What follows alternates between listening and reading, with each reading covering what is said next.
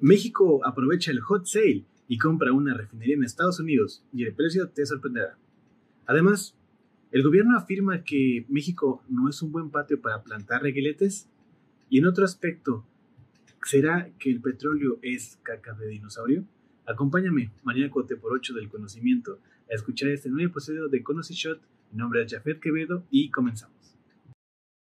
¿Qué tal? Muy buenos días, tardes o noches. Bienvenidos seas a un episodio más de Conoce Shot. Y el día de hoy tenemos un tema muy importante que debatir porque hay opiniones políticas, opiniones económicas, opiniones que tienen que ver con el ámbito petroquímico, pero ahora vamos a analizarlo más a un trasfondo técnico. Y para eso me acompaña mi querido amigo Julio. ¿Qué tal, Julio? ¿Cómo estás? Hola, Fred, ¿qué tal? Todo muy bien. Eh, qué bueno, muy feliz de estar nuevamente aquí discutiendo un tema de actualidad en Conoce Shot y sobre todo un tema muy importante que ha sonado mucho estos días. Así es, así es. Al parecer, AMLO y Pemex se fueron de hot sale a Texas y aprovecharon los descuentos y nos sorprendieron con que compraron una refinería. Pero realmente la compraron, o sea, realmente somos dueños de una refinería. Por ahí se dijo el 50%, realmente es el 50%, son 600 millones de dólares.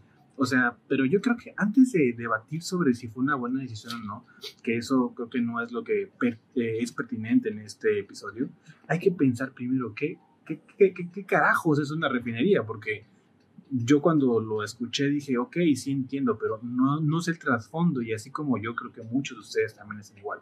Y antes de eso, ¿qué es el petróleo? Pero yo creo que esta pregunta va para ti, Julio, creo que tú sabes más del tema. Dime, ¿por qué petróleo? ¿Qué es el petróleo?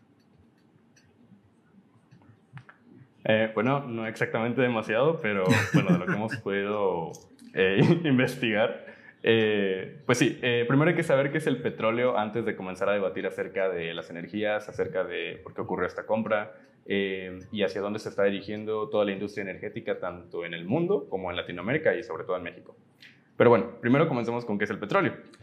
por definición sabemos que el petróleo es una mezcla de compuestos orgánicos, principalmente hidrocarburos. Y ahora, ¿qué es un hidrocarburo? Si tú recuerdas de tu clase de química orgánica de la preparatoria o de la universidad, posiblemente recuerdes que estas son moléculas conformadas por cadenas de carbono e hidrógeno. Em, estas moléculas son muy energéticas o a lo largo del tiempo se ha descubierto que tienen un valor energético que pueden suministrar de energía. Em, eso en simples términos es lo que es el petróleo. Eh, se ha estado utilizando a lo largo de ya bastante tiempo para producir la mayoría de la energía que, que produce el mundo y prácticamente para mover los vehículos, todos los vehículos que utilizamos.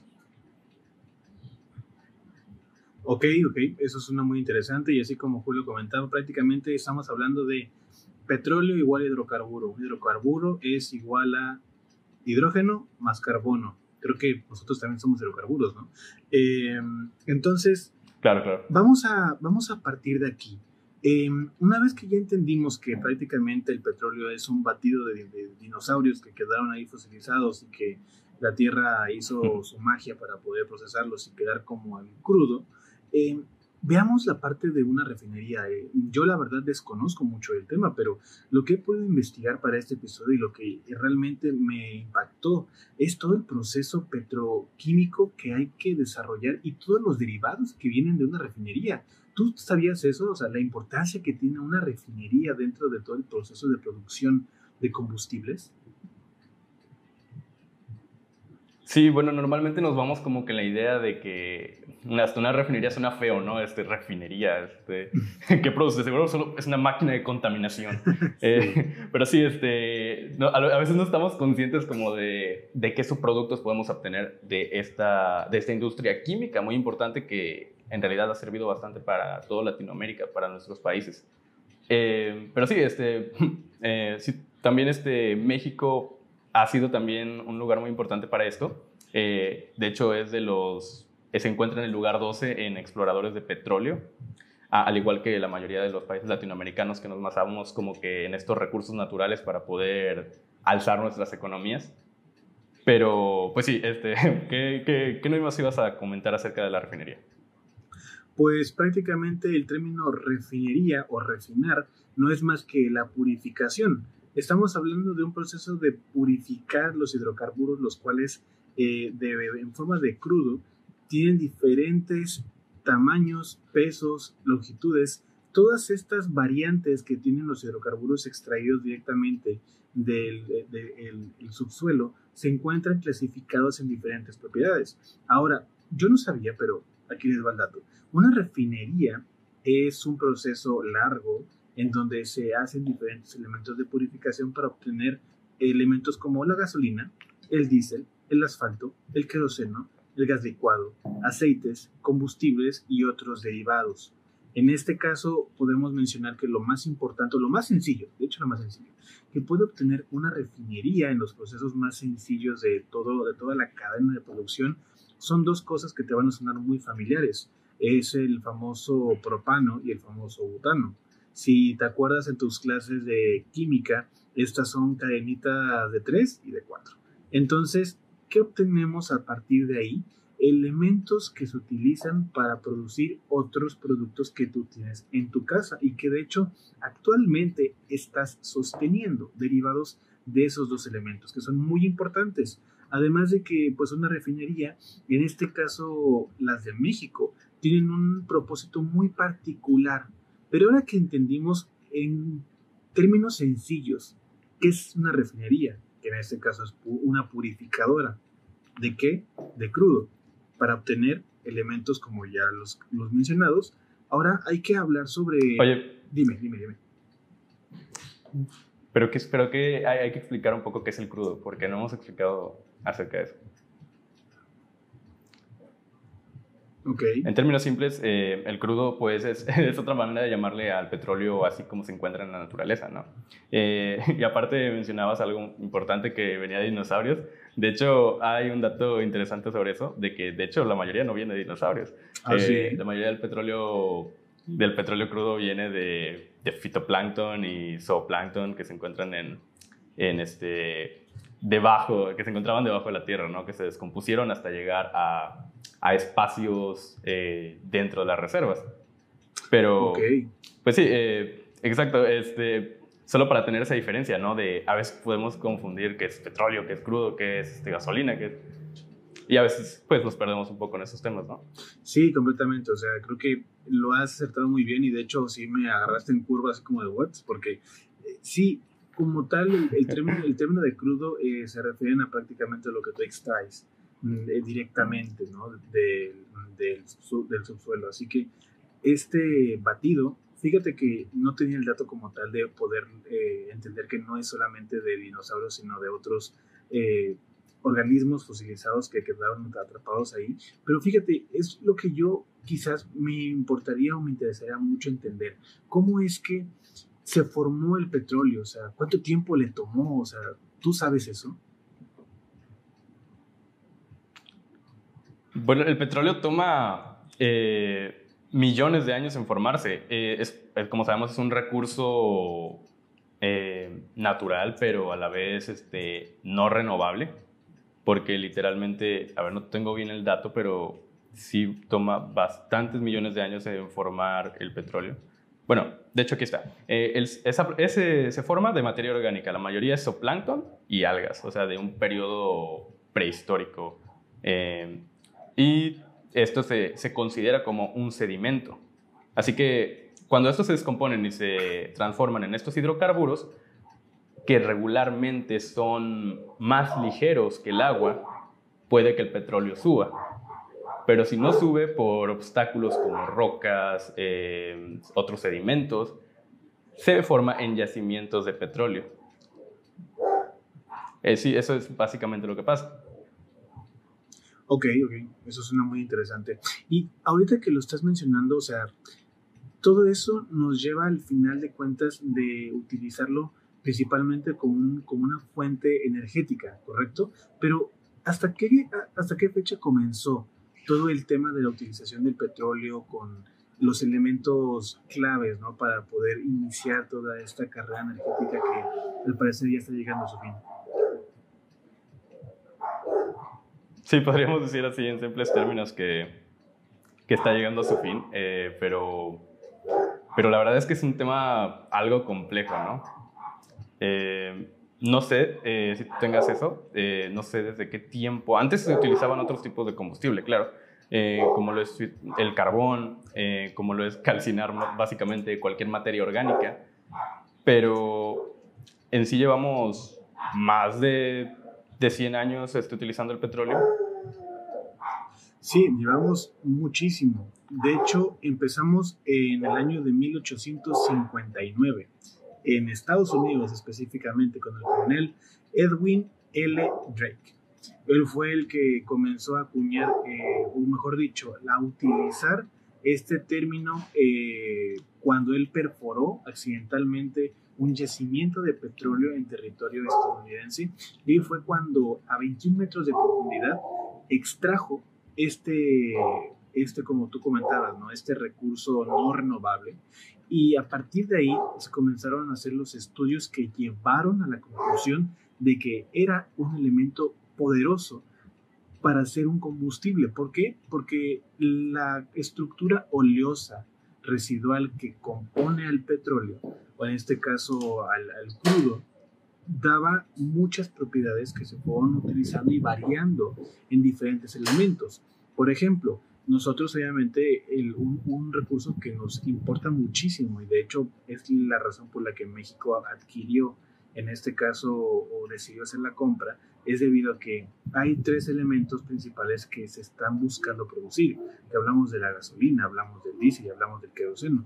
Eh, o, el, o elementos que se utilizan como combustibles para otros transportes. Hablemos de los aviones. ¿Sabías que, por ejemplo, eh, un avión no utiliza el mismo combustible que, por ejemplo, tu coche? Eh, sí, eh, algo así recuerdo, no me acuerdo cómo se llama, turbocina. sí, exacto, la tienda de la primera, turbocina. Ese es, ese es el tipo de combustible que utiliza un avión. ¿Por qué? Porque las estructuras o las cadenas de hidrocarburos son de, son de propiedades diferentes o de una estequiometría particular para que realmente tengan una utilidad mucho más eh, importante a la hora de dar energía. Imagínate a un avión que pesa miles de toneladas comparadas a un carro que apenas pesa unas, unas, unas cuantas décimas de toneladas. Pero ahora hablemos de otro tema particular. Ya hablamos sobre lo que es a grandes rasgos una refinería, el petróleo y todo lo que se conlleva. Ahora hablemos sobre ¿Realmente se compró la refinería o ya estaba comprada? Cuéntame.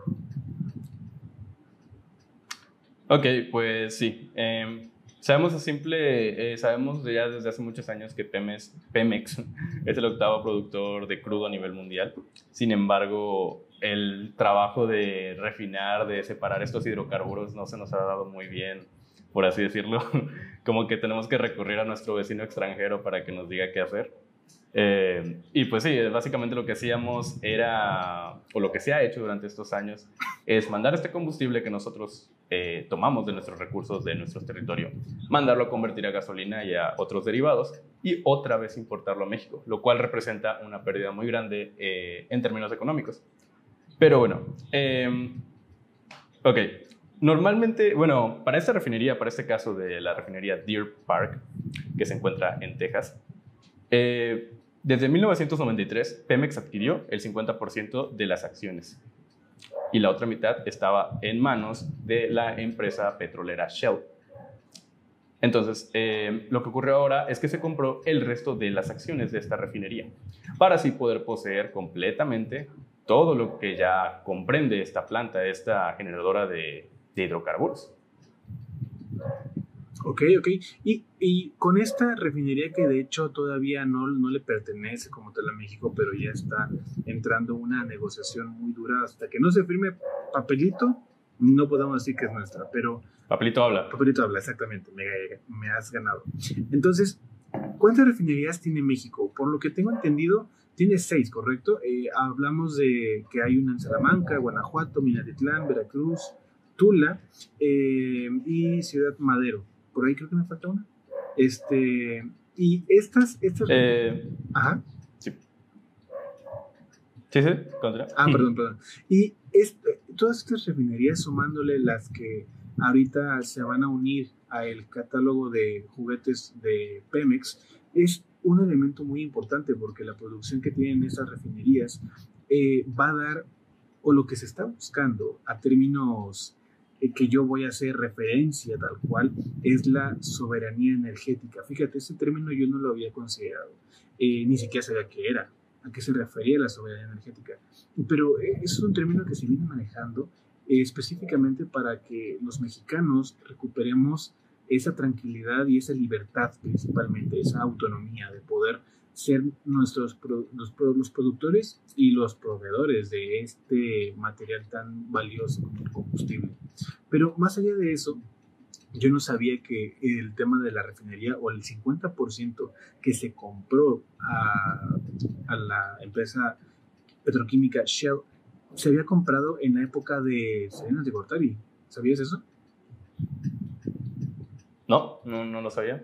Eh, sí, eh, eh, todo, ese, todo ese proceso inició en esa, en esa época, hablamos de, se estuvo concretando la negociación en, en 1993, cuando estuvo este, este expresidente, pero hay algo muy particular, que hay cierto trasfondo, no sé, político, económico, en donde se menciona que hay un problema en cuanto a el 50% que ya tenía el mexicano. ¿Por qué? Porque este 50% no estaba dando ninguna utilidad. Y esto se debe a que Shell, en el contrato que se hizo con anticipación, eh, estuvo analizándose que todo el tema administrativo lo iba a llevar Shell, no Pemex.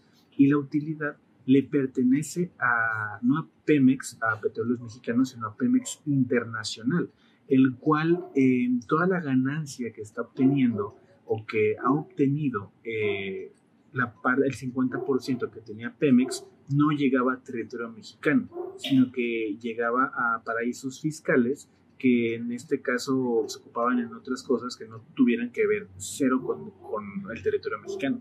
Y es algo muy interesante que yo no conocía que la verdad requiere de un análisis importante de cómo es que se lleva a cabo todo, todo este proceso de, una, de, la, de, la, compra de una refinería. específicamente una que está considerada como de las más importantes a, a nivel de producción en Estados Unidos, que es, que es Deep Park específicamente. Claro, sí, no somos eh, economistas ni mucho menos para podernos analizar todo el contexto geopolítico, económico, pero eh, creemos que la ciencia tiene un, juega un gran papel ¿no? y las industrias que se han desarrollado a lo largo de, esta, de, este material, de este, de este recurso, ha sido bastante grande. Eh, y pues sí, en sí realmente también nos ponemos en un debate ¿no? de realmente por qué México debería comprar una refinería. Porque México está, sigue haciendo alusión a estas energías eh, que consideramos no tan limpias. Y por qué no de una vez nos movemos todos a energía eléctrica como países más avanzados, ¿no? Ya que todo sea solar o ya que todo sea eh, eólico. Sí, de hecho, Fíjate que ese es un tema muy importante porque eh, es un capítulo que tengo muchísimas ganas de, de, tener en este, en este podcast, debido a que obviamente el tema aquí específico no es llegar a, lo, no es llegar a los debates eh, político-económicos que tienen que ver con eh, todo el tema de los partidos, el tema de por qué la toma de decisiones se lleva de esa manera. Lo que queremos aquí compartirles es el tema técnico o la realidad técnica que conllevan todas estas decisiones o lo que hay detrás de ellas. ¿Por qué? Porque es muy importante considerarlas. Y algo, algo que yo no sabía, por ejemplo, es que, ¿sabías que inclusive Shell ya quería deshacerse de esta refinería? Eso, eso yo no tenía ni idea. Pero eh, Shell ya, ya estaba pensando en desmantelar y, y ya no ocupar esta refinería, debido a que Shell es una empresa que es un corporativo gigante que está buscando hacer esa, esa transición a energías más limpias. ¿Por qué? Porque se está llevando a cabo la ejecución de planes o, eventos eh, de talla internacional en donde se está buscando la transición a cero emisiones. ¿Para qué? Para que no lleguemos al famoso día del no retorno en el que no podremos hacer nada por nuestro querido planeta. Y, fíjate que es algo que yo no, yo no tenía eh, para nada entendido. De hecho, Shell como tal, la refinería como tal en sí misma, es muy vieja, ya va, ya va a cumplir casi 100 años. Y esta refinería que empezó en 1923, pues tiene una historia demasiado importante en el territorio extranjero debido a su capacidad de producción. ¿Por qué? Porque eh, produce específicamente los elementos que ya hemos mencionado, que era el petróleo, era el diésel y era el turbocina, que eran componentes que se exportan a un nivel demasiado importante económicamente hablando y específicamente pues es, es de analizar ¿no? Eh, todo este trasfondo técnico que tiene que ver y principalmente algo que en, este, en el siguiente episodio vamos a mencionar, que es el tema de las energías limpias, que tiene que ver con eh, comentarios como los reguiletes que no funcionan, o que si un panel solar no jala energía en la noche porque no hay sol, es algo que realmente requiere un análisis, ¿no? Y saber si una refinería es la solución a la soberanía energética que tanto se menciona. Sí, claro, eh, existe bastante controversia respecto a eso, ¿no? Eh, pero, eh, sin embargo, sabemos que el consumo de gasolinas, según diferentes especialistas, según diferentes versiones, se mantendrá hasta el año 2050. ¿Por qué? Porque esto es una transición. Porque aunque ya existan tecnologías más limpias, su potencial, su economía aún no está, su, su este, la forma de adoptarlas aún se ve un poco lejos. Si todo fuera en el estado ahora sí perfecto, eh, probablemente lo haríamos. Probablemente pondríamos todas estas energías al alcance de toda la población. Sin embargo, todavía es difícil poder hacerlo. ¿Por qué? Por diferentes regulaciones, por, el alcance de la misma tecnología. Y en sí se, se mantendrá hasta el 2050 en grandes, en que el petróleo se siga consumiendo.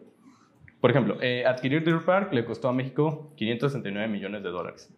Esto eh, le permitirá contar con una capacidad de refinación de 340 mil barriles diarios de petróleo, aunque opera al 80% de su capacidad, como por ahí mencionabas. Eh, y bueno, esto, con, con, esto ya se tendría una producción diaria de 110 mil barriles de gasolina, 90 mil de diésel, 25 mil de turbocina, que es lo que comentabas, el combustible para los aviones. Entonces, a pesar de esto, México, aparte, ya importaba, así de diario, 413 mil barriles diarios de gasolina y 174 mil barriles al día de diésel.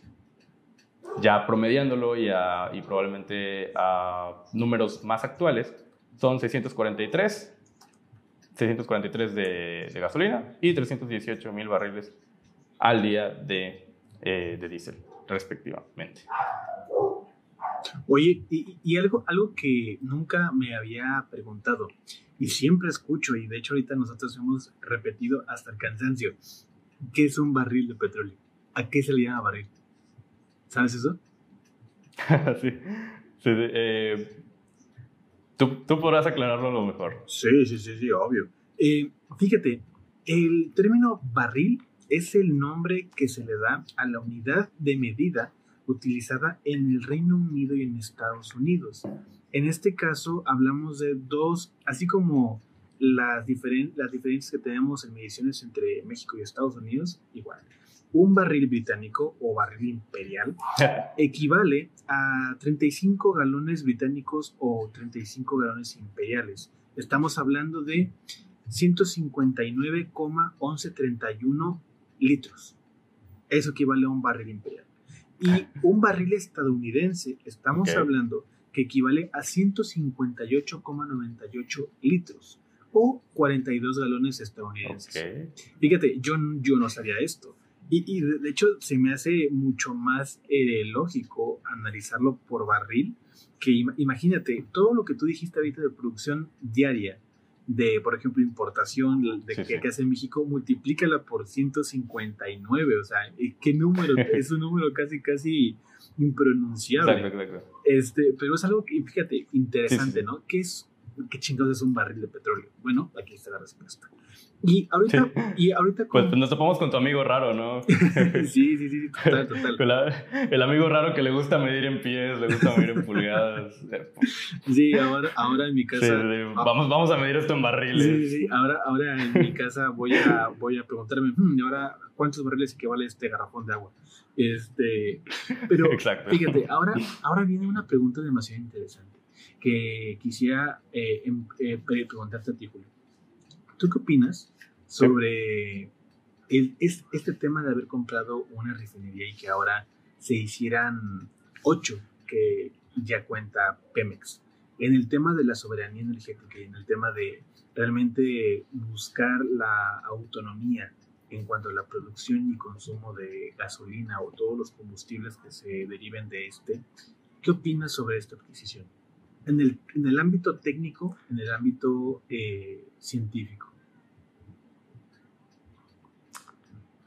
Bueno, mm, siento que en el ámbito económico tal vez podría ser una buena opción. Sin embargo, en, el ámbito científico tal vez no tanto. Porque estamos dejando atrás una inversión, inversiones importantes dentro del sector de energías renovables que podrían a largo plazo eficientar todo, toda esa industria dentro de México y poder hacer una transición mejor. Sin embargo, pues la economía es otra gran parte importante que también nos incumbe. Y creo que de, de, este, de importar, de hacer importaciones tan grandes de estas cantidades, de estos materiales, sí representa una ventaja significativa. A comparación de, por ejemplo, otros proyectos como eh, la actual refinería que se está construyendo en Tabasco, eh, también representa una ventaja competitiva ante eso. Yo, eh, de, forma general, creo que sí está, sí, sí está bien que, este, que, que, se hagan este tipo de adquisiciones para impulsar la economía mexicana. Sin embargo, no hacerlo como que con tanto, con, con, con tanto orgullo, ¿verdad? Eh, deberíamos eh, impulsar o mantener ambas industrias compitiendo, ¿no? Como teniendo una, una competencia sana entre las dos para saber que al mismo paso de que se está acabando el petróleo, estamos también renovando la infraestructura de energías renovables. ¿Tú qué opinas sobre eso? Fíjate, mi comentario tiene dos matices. La primera en el ámbito económico, el cual te puedo decir que posiblemente fue una, una decisión acertada en el, en el ámbito de no dejar bailando una inversión de 11 mil millones de dólares que en su momento fue lo que, fue lo que se pagó para trabajar toda, todo este tema de la construcción de, una, de la refinería de Park. Eh, creo que fue inteligente, específicamente por eh, una otra, otra refinería que se está construyendo, que es la famosa Dos Bocas, eh, la cual se tiene considerado que va a costar más de un billón de dólares, eh, lo cual es 14 veces más caro que comprar una refinería que ya está hecha y que ya está evaluada y ya tiene una producción diaria. Entonces, me hace sentido que el dinero que se ocupe para dos bocas, por ejemplo, realmente se aplique a adquirir una refinería que, aunque ya estaba en decaimiento debido a la producción que tenía, que aunque tuviera fallas, déjame decirte que Death Park estaba al 92% de su capacidad, lo cual es casi el doble de lo que las refinerías en México están operando, que, va alrededor del 34 42% de la capacidad real que tienen. Y esto se debe a fallos en el mantenimiento de ciertas zonas operacionales y ciertos fallos que tienen que ver con la administración de estas refinerías. Así que en términos económicos, preferiblemente comprar una refinería que es actualmente eh, la sexta o estaba catalogada como la sexta, no sé ahorita actualmente en qué posición esté, porque por ahí leí, leí, una noticia que ya bajó de calificación, lo cual me asustó, este, pero está dentro de las 20 refinerías más importantes de Estados Unidos, eso es un hecho. Y Hablando en este sentido, creo que adquirir la totalidad de esa refinería para que México sea el dueño de ese producto que se esté generando de gasolina, de diésel y turbocina, se me hace muy acertado para evitar un gasto excesivo con Pero- los bombas. Pero olvi- no olvidemos algo muy importante, lo cual debe de analizarse con lupa. ¿Sabías tú que México pertenece a una organización internacional de países productores de petróleo? ¿Sí? ¿ok? La OPEP, Organización de Países Productores de Petróleo. Ahora, el acuerdo que se tenía con la OPEP es de que, aunque ustedes no lo crean, México pertenece a una, asociación internacional de los países más productores de petróleo. Se acordó por consenso que todos estos países deberán de reducir la producción de barriles, está dato, de barriles de petróleo para llegar a una transición, como tú mencionabas, prudente y realista a una emisión cero. México aquí hizo, Ok. hizo una, una, una movida ahí en el, en el 2020, no sé si se acuerdan de esa, de esa noticia, cuando un barril de petróleo va- valía números negativos, este, exactamente porque te pagaran por tener un barril de petróleo, sino por el problema que hubo con la logística y el, y el- y el almacenamiento de estos mismos. Pero México eh, debe, debía o debe de reducir el 6% de la producción de barriles de petróleo. Así que medioambientalmente adquirir otra refinería quizás sea contraproducente para conseguir los objetivos ambientales que ya se, estaba, ya se tenían negociados con la OPEP. Así que en términos ambientales no creo que haya sido una muy buena decisión debido a que la transición, si bien es un proceso lento, debe de apoyarse e impulsarse y no creer que porque no haya viento, esos reguiletes no nos puedan salvar la vida. Yo considero que fue una decisión interesante para debatir, que yo creo que muchos de ustedes ahorita podrán sacar sus propias conclusiones y los invitamos totalmente a que pongan sus comentarios de qué es lo que opinan realmente sobre la adquisición de esto, o si están a favor, están en contra, o literalmente les vale ñonga lo que se hizo con esta refinería. Pero saber, saber realmente qué, qué trasfondo guarda Death Park y la adquisición total de esta refinería para los mexicanos, ¿no? Claro, eh, es algo que se tiene que analizar muy bien. eh, son como, como casi la mayoría de los temas que tocamos, diferentes matices, diferentes opiniones, diferentes términos que realmente dar una opinión concreta es bastante difícil. Sí, Pero pues sí, cada quien, eh, hacemos esto para que las personas puedan formar su propio criterio, ¿no? Totalmente. Y, y es lo, lo más acertado, creo que tenemos aquí en Conoce Chat. De hecho, nuestro objetivo principal es invitar al debate, porque a lo mejor, imagínate, decimos alguna pendejada a propósito para que la gente despierte y diga, eh, no, es pendejo, eso Claro, no sé así, o sea, o sea, eh, Es eso- cierto. es- eso, sí, sí, sí. Eso es, eso es lo interesante y eso es lo bonito de la divulgación, porque aunque este espacio eh, modesto sea para echar desmadre en, el- en- en- en temas científicos, esto, señores, es divulgación. Eh, a nuestro estilo, pero divulgación. Así que es, es importante que ustedes Claro. formen esa, ese, ese criterio técnico de poder analizarlo y no quedarse con las noticias que salen como cadenas de oración en WhatsApp. Porque aunque ustedes no lo sepan, México actualmente es el segundo país a nivel mundial de mayor productor de fake news. ¿Sabías tú eso? No, no, no lo sabía. Eh, Sí. ¿Cuál es el primero? El ¿Estados primero, ay, no me acuerdo, creo que era Sí, este, algún país asiático, ¿no? Eh, que está siempre en conflictos, no me acuerdo, pero ahorita te digo. Ah. Pero ahorita, para cerrar, hablemos de las oportunidades en las cuales se, pude- se pudo haber invertido este dinero. Creo que tú, tú tenías información al respecto sobre las energías que actualmente México pudo haber explotado. Así es, ¿verdad? Sí. Pues sí, eh, de otra manera de decirlo, eh, México también tiene un potencial enorme en otros tipos de energías. De hecho, ya las hemos estado utilizando como tal, no es como que la industria esté muerta. De hecho, eh, la titular de la Secretaría de Energía, bueno, esto fue en 2019, ya pasó un rato de esto, eh, en su cuenta de Twitter había mencionado que México genera eh, 31% de la electricidad, que es muy diferente a hablar de combustibles que mueven automóviles y máquinas y todo esto, a hablar de, directamente de electricidad.